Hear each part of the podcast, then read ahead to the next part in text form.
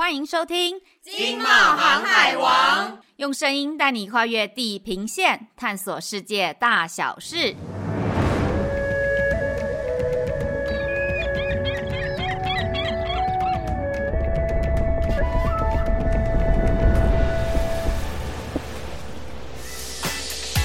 专家来指路，台湾有建树。各位听众，大家好，我是心如。我们正进入后疫情时代，在过去的几年，全球的经济都充满着变数。俄乌战争的影响也造成能源粮食危机，地缘政治、贸易战的影响也造成供应链的断裂和重新洗牌。各个产业都必须有新的调配和变革。大家一定很关心，在这样诡谲多变的情势，台湾的经济和产业发展究竟何去何从？有什么样的观点和做法能够协助我们走过动荡的时局呢？今天我们很荣幸邀请到台湾经济研究院企业发展研究中心景气预测中心的孙明德主任，来带我们一起探讨几个重要的经济趋势和议题。孙主任您好，主持人好，各位听众大家好。孙主任的专业领域呢，是在总体经济分析、景气预测、两岸经贸、财务金融管理、国际企业管理、产业以及证券分析。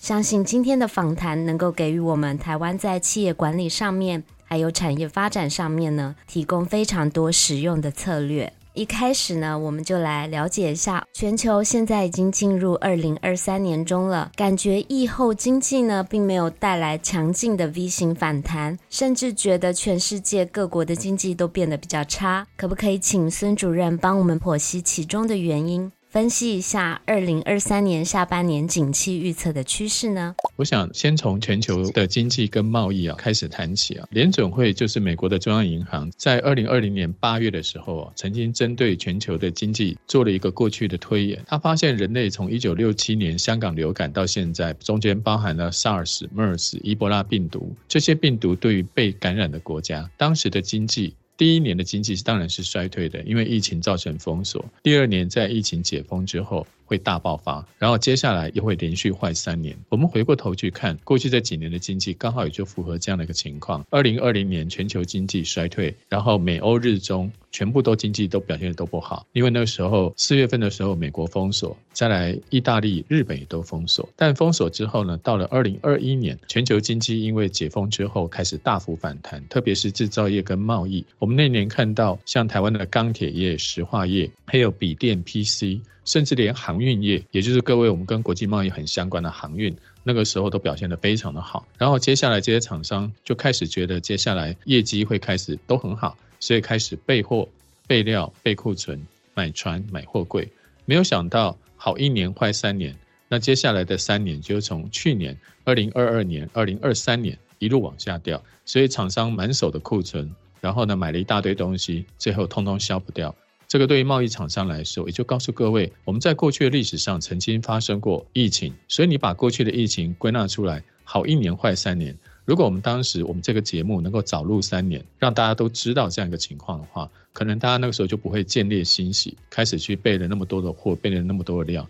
没有想到全世界经济根本就不是真正变好，而是因为在各国政府撒钱、印钞、财政刺激、拼命的什么失业救济之下，造成了一时的融景。那接下来三年要连续的下滑，所以第一个，我们从时间上来看，好一年坏三年。那接下来我们第二个部分来看一下，那各国的经济，第一个美国的问题，美国就是我们刚刚说的最明显的好一年坏三年，它只有二零二一年是好的，接下来去年跟今年的表现越来越差，再加上去年的通膨，今年的金融危机，然后呢，接下来。美国两党在债务上限的问题上一直僵持不下，也让今年第二季经济受到影响。所以，我想通货膨胀、金融危机，还有美国的政策摇摆不定，是美国现在最新遇到的问题。如果我们的厂商是做美国的外销，要注意几个问题。第一个，美国现在的通膨居高不下。当美国的民众啊，他们的物价高涨的时候，他会先去顾吃，买东西吃，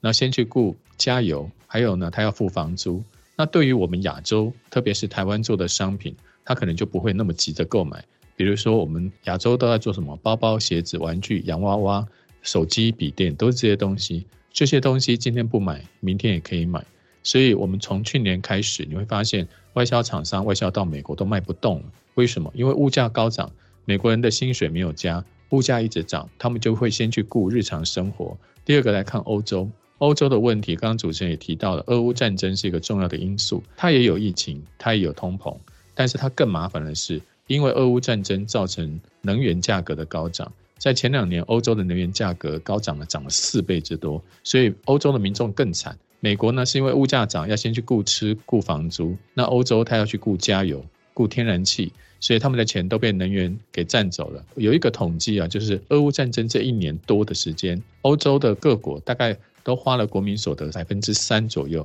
去帮助民众买油、用电、买瓦斯，帮助他们做一些补贴。你想想看，欧洲平常的经济成长率了不起，就是一趴、两趴，现在一次花了百分之三，最高的是斯洛伐克百分之九，然后第二名是德国百分之七。当他们花了这么多钱去补贴民众用能源的时候，那民众哪有钱？那国家哪有钱买东西呢？所以我们刚刚听到，第一个是美国，第二个是欧洲，在今年你要拓展它的贸易，我觉得那个机会成长并不大，因为俄乌战争没有打完，美国的通膨也没有解决。那接下来来看到亚洲，中国大陆跟日本。去年都在疫情期间都还有封锁，那今年中国大陆已经解除封锁，然后日本也开始逐步的恢复正常的运作，所以你看到今年的贸易的亮点反而在亚洲。第一个是解封之后的中跟日，那另外呢就是东南亚跟印度。东南亚跟印度他们是前年疫情最严重，去年就解封，所以去年他们的业绩表现、贸易表现非常的好。那今年应该还可以维持稳定的成长，因为第一个是他们的内需。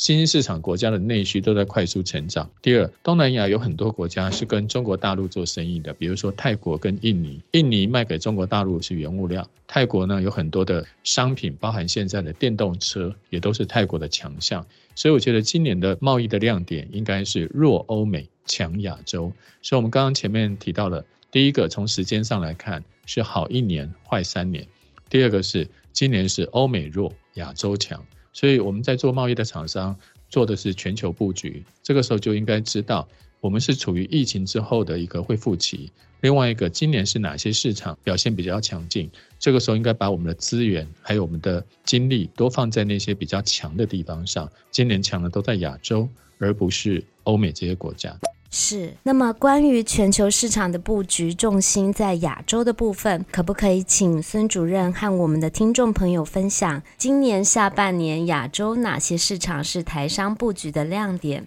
又有哪一些产业出口的前景是比较看好的呢？那亚洲的情况，因为它是疫情之后的解封，像中国大陆从去年十二月开始解除封锁，虽然你看到它一到四月的表现有点蹒跚，就是说感觉起来进两步退一步，进两步退一步，感觉起来不是那么好。但是五月的时候，中国大陆五一劳动节还有他们很多的消费情况看起来有加温的趋势，因为中国大陆它是从去年第四季开始解除封锁，所以今年的整年中国大陆的内需。零售销售应该会表现得非常的畅旺。那日本现在也是一样，它解封，而且它的观光客也开始复苏。所以对于日本、对于中国大陆还有东南亚、印度来说，解封之后，他们的内需应该会带动一波强而有力的需求。特别是中国大陆、东南亚跟印度，我们销售比较多的大概都是一些跟传产有关的商品，比如说石化、橡塑胶、机械、钢铁，或者是我们的纺织。这些是我们销售到邻近地区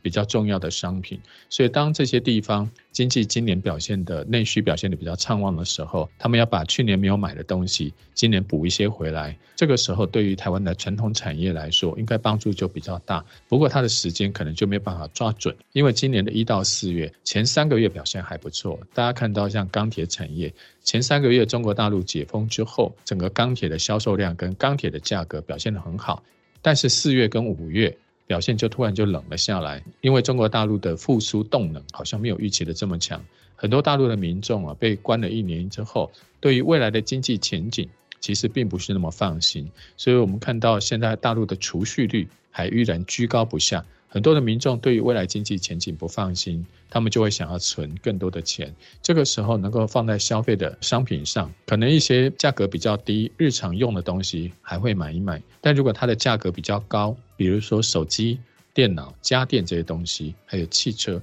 他们的买气就没有这么的强。所以第一个，我们用欧美跟亚洲区分的话，欧美主要是资通讯产品占台湾出口的一半，那另外一半呢，就是传产相关的商品，那个跟中国大陆、东南亚，然后印度是比较有关系的那个部分，我觉得今年的表现会比较好一些。另外一个，我们来讲商品的话，今年可能会是电动车大爆发的一年。今年的一到四月，中国大陆每卖四台车，一台就是电动车。那中国大陆因为俄罗斯现在被人家贸易制裁，所以俄罗斯本来里面有很多的外国车厂、汽车厂在俄罗斯设厂。最近这些厂呢，都因为俄乌战争，它都停工了、撤资了。俄罗斯买不到汽车，就跟中国大陆买了一大堆汽车，所以中国大陆趁机把自己正要转型换代的汽油车卖到了俄罗斯去。然后中国大陆本身。快速发展的是新能源汽车，当然是电动车。所以从台湾的角度来看的话，台湾的贸易虽然表面上看起来是传产、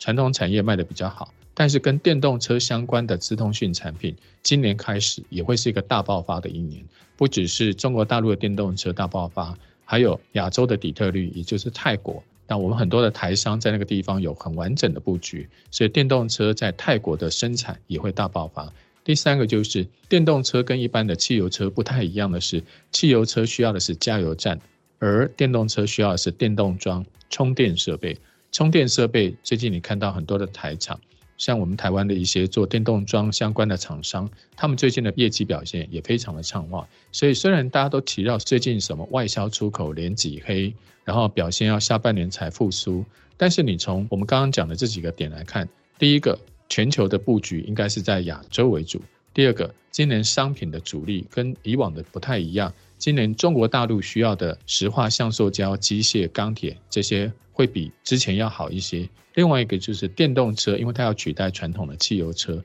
它的取代的过程今年正要开始。所以，对于我们台商来说，我们应该去注意这方面的商机，因为各行各业你可能都会跟车辆扯上关系，因为一台车需要玻璃，需要钢板。需要橡塑胶原料，所以呢，这些东西可能过去我们是供应传统汽车商，接下来是电动车大爆发的一个时代。所以这两天我们也听到 AI 现在是处于 iPhone 时代，那个听起来就很玄，意思是说 iPhone 从零到无限大，但是其实电动车也是一个 iPhone 的时代。我们在我们的身边已经看到越来越多的电动车，同样的情况也发生在东南亚，发生在中国大陆，发生在印度。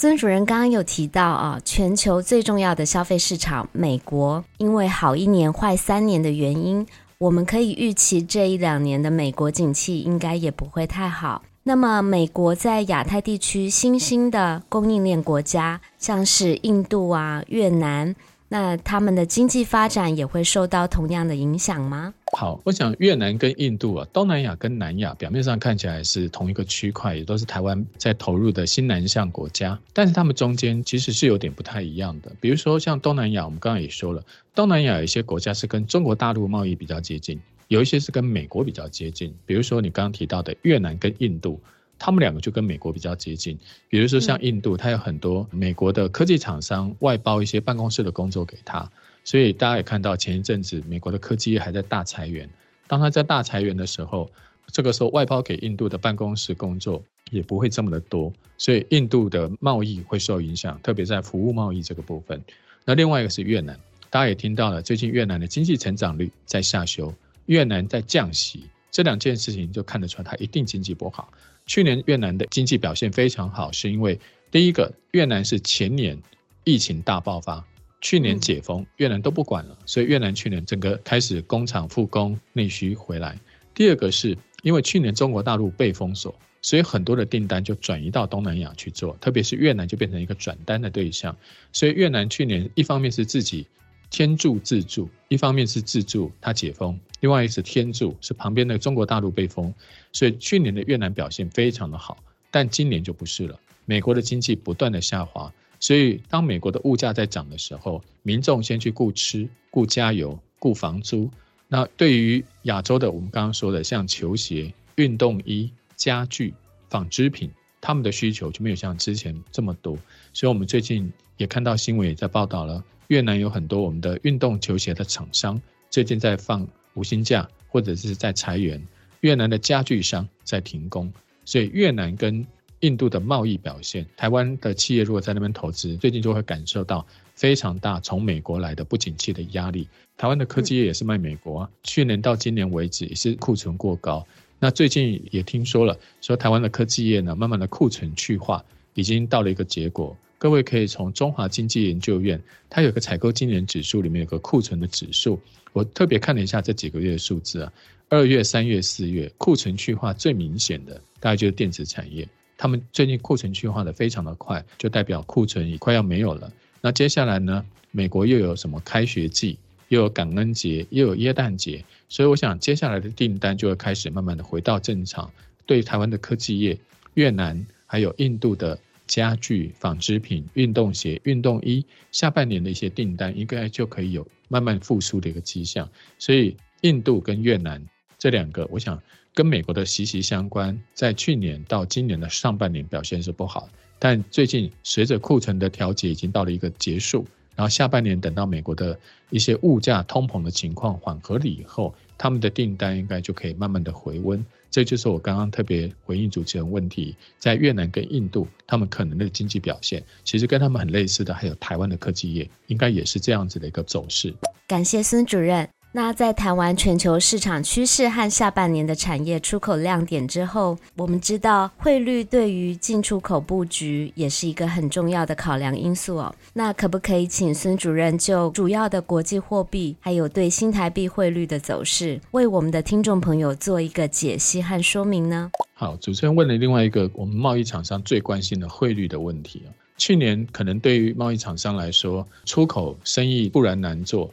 但起码汇率还有一点帮忙，因为去年新台币是贬值的，因为去年美国要升息嘛，美国从去年的四月开始疯狂的升息，光去年就升了快五个百分点，从零升到百分之五。今年的话，在第一季、第二季，美国还是升息的，所以大概从去年四月开始到今年的四五月，大概整整的一年，美元都是升值，新台币贬值之后，当然对大家来说，可能它的压力就不会这么的重。不过升值幅度大概美元升值，大概都去年最明显，今年感觉起来就不是这么的清晰啊。大家可以看到，一月跟三月是台币强，二月跟四月是美元强。今年一三二四走势不一样，因为美国升息呢已经升到末端。当你升到末端的时候，大家觉得你的升息不会再更有利的时候，大家对美元就不像去年的兴趣这么高。所以这个时候你会发现，最近的美元似乎没有像。去年一路升升的这么的强劲，最近有一些颠簸。另外一个是还有一些其他的因素。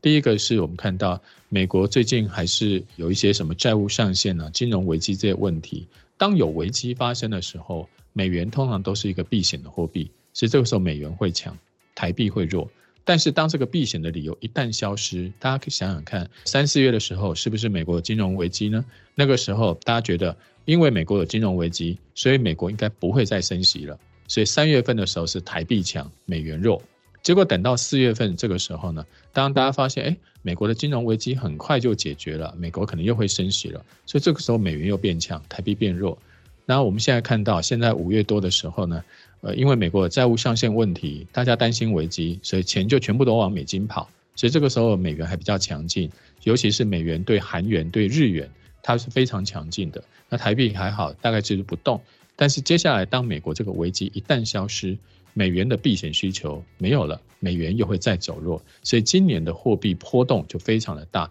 不只是我们台湾，我们的贸易相关业者会关注，其实台湾的金融业更关注，因为金融业的投资很多海外的金融资产，美元的升跟贬都会影响到他们的获利。那另外一个，除了美元跟台币之间，就是我们厂商关心的新台币升贬值。另外一个还要注意一下，在日元跟韩元的汇率比较上，我们如果截止到五月下旬为止，今年的一到五月，日元是亚洲贬最多的，日元大概贬五趴，韩元大概四点五趴，台币是没有贬的，台币是升贬值差不多的。所以如果你算美元的话呢，我们好像不动，但是我们跟韩元比，我们等于是。变贵了，我们升值了。对日元比，我们也有这样的影响。第一个，韩国是我们很多商品的主要竞争对手。我们台湾卖电子产品，它也卖电子产品，所以如果它比我们便宜五趴，那在面板、在半导体、在一些商品的竞争上，我们可能就会面临一些压力。那另外也就是日元的贬值，台湾有很多商品是要从日本进口，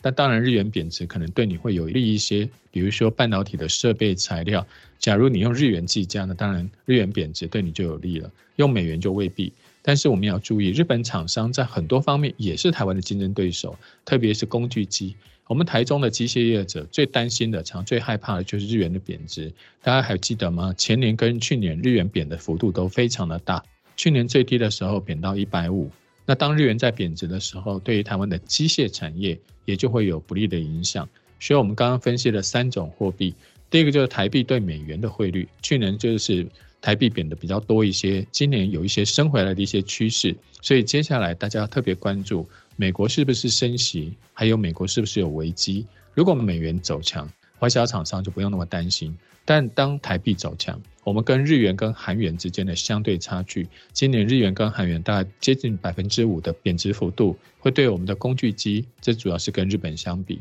或者是科技业，他们主要是跟韩元相比。这两个都会造成一部分价格，就是台湾相对比较贵的一个压力。下半年我们可能还要再注意新的趋势的发展，因为日本选了一个新的央行总裁，很多人都认为说这位央行总裁在下半年会改变日本的汇率政策、货币政策，也就是日本过去这十年安倍三件也终于走不下去了。日元疯狂的贬值，让日本的物价高涨，看日本的家电都在东南亚做。日本的汽车是在美国做，你的贬值其实对这些是没有帮助的，所以看起来日元贬值强弩之末大概也维持不下去了。下半年假设日元因为日本的央行政策有所改变，那第一个日元会升值，日元会升值，大家觉得好啊？那主任刚刚说日元贬值对我们不利，那日元升值对我们应该有利？错，因为日元一旦升值，热钱就会向亚洲席卷而来，因为它的热钱不会只向日本去，他一定会连韩国、台湾。他全部都热钱都往我们这个地方跑，大家不要忘了，一九八零年代后期日本泡沫经济的时候，台湾那个时候也没有多好啊，热钱跑到台湾来，让台湾的股市一万两千六百多点，所以当时台湾的房地产股市也是大涨。虽然大家会觉得说，哎，热钱来了，台湾的股市什么的表现好，应该是好事，但是大家不要忘了，如果当热钱一进来，你新台币一升值。那对于贸易出口厂商来说，他反而是最不愿意见到热钱来的一群。所以，如果当今年下半年日本央行政策一旦有所改变，热钱席卷向亚洲的时候，我们的贸易商也要注意到时候的汇率风险，因为到时候可能就会变成亚洲货币一起往上跑，然后美元开始走弱。这个时候，我们的外销出口的报价还有我们的利润也都会受到影响。所以，我们不只要关心现在跟美元、日元、韩元的差距。我们也要注意，下半年当日本央行政策进行改变的时候，台币可能受到连带的影响。最后再补充一下，巴菲特不是大家都说他是股神吗？在今年年初、去年年底的时候，他就把手上的美股有一些卖掉了。另外，他把亚洲的台积电、比亚迪、大陆的比亚迪也卖了，他跑去买日本的股票。他怎么买呢？他不是把美金搬到日本去，他是在日本借日元。然后去买当地的五大商社的股票。日本五大商社像三井、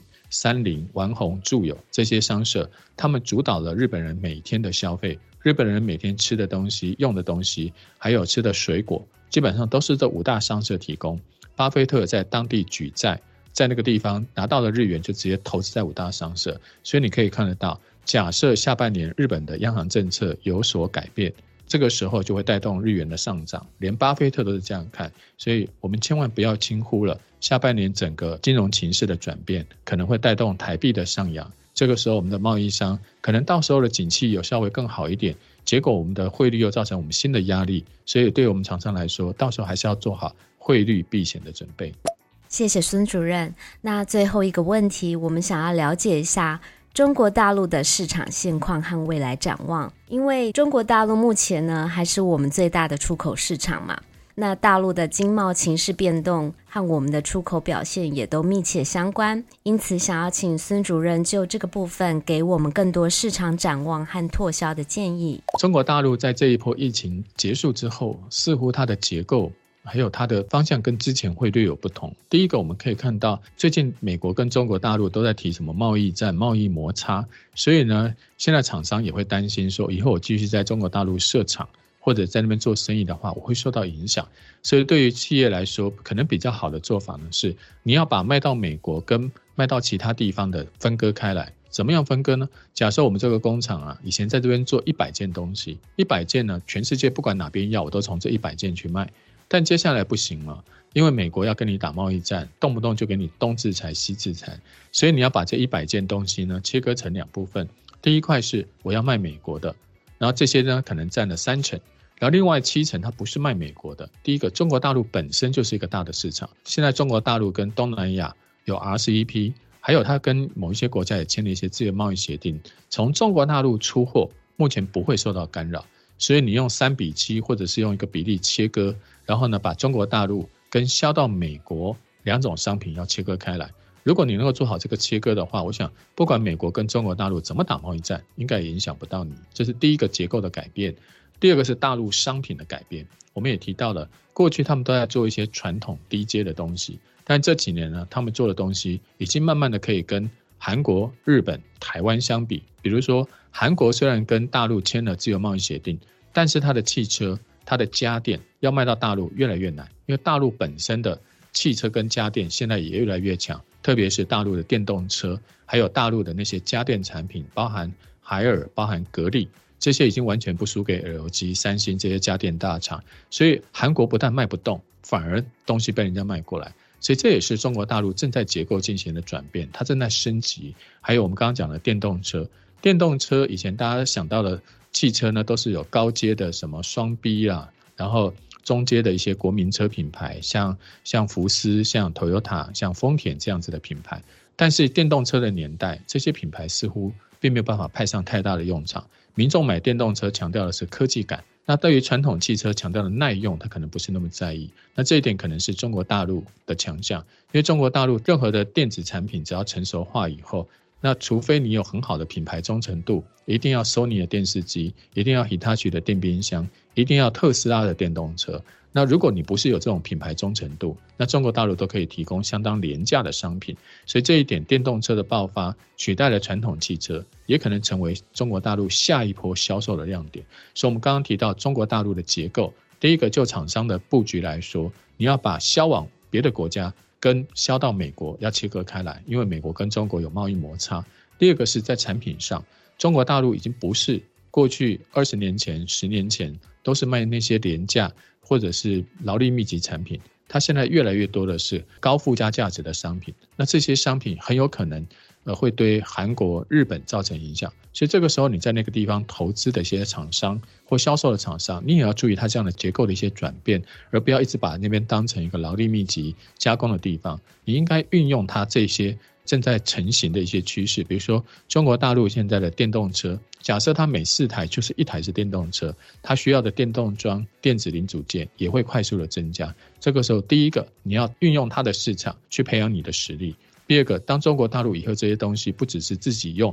也可以外销的时候，你就可以赶上它的下一波列车。所以，中国大陆刚好在今年，我觉得它是一个重要的转型期。除了美中贸易战逼的一些更传统的厂商要搬走之外，中国大陆留下来的，它也正在逐步的升级。像这些，我觉得在是我们台商过去比较少思考，因为过去这三年因为疫情。我们很多人没有办法到大陆出差，大陆厂有时候运作也不是那么顺利。结果没有想到，疫情结束，明天过后，中国大陆形成了一个不太一样的风貌。所以这个时候，与其像外界说的看衰中国，因为它跟美国要打贸易战，不如用另外一个思考，中国大陆也循着日本。韩国、台湾的途径开始做转型升级。如果你还是做那个比较低阶的东西，不如趁这个时候赶快转走。如果要留在那个地方，你应该做一些更高阶的、附加价值更高的，你才能够在那个地方维持。你的营运的成果，最后这一点是我特别想要跟我们台湾的企业特别提到的，在中国大陆布局需要思考的几个转型的方向。非常感谢孙主任今天为我们带来精辟的国际市场分析，相信听众朋友对于二零二三年下半年，甚至于二零二四年的海外拓销，会有一个精准的市场预判，也能够对产业布局有一个具体的帮助。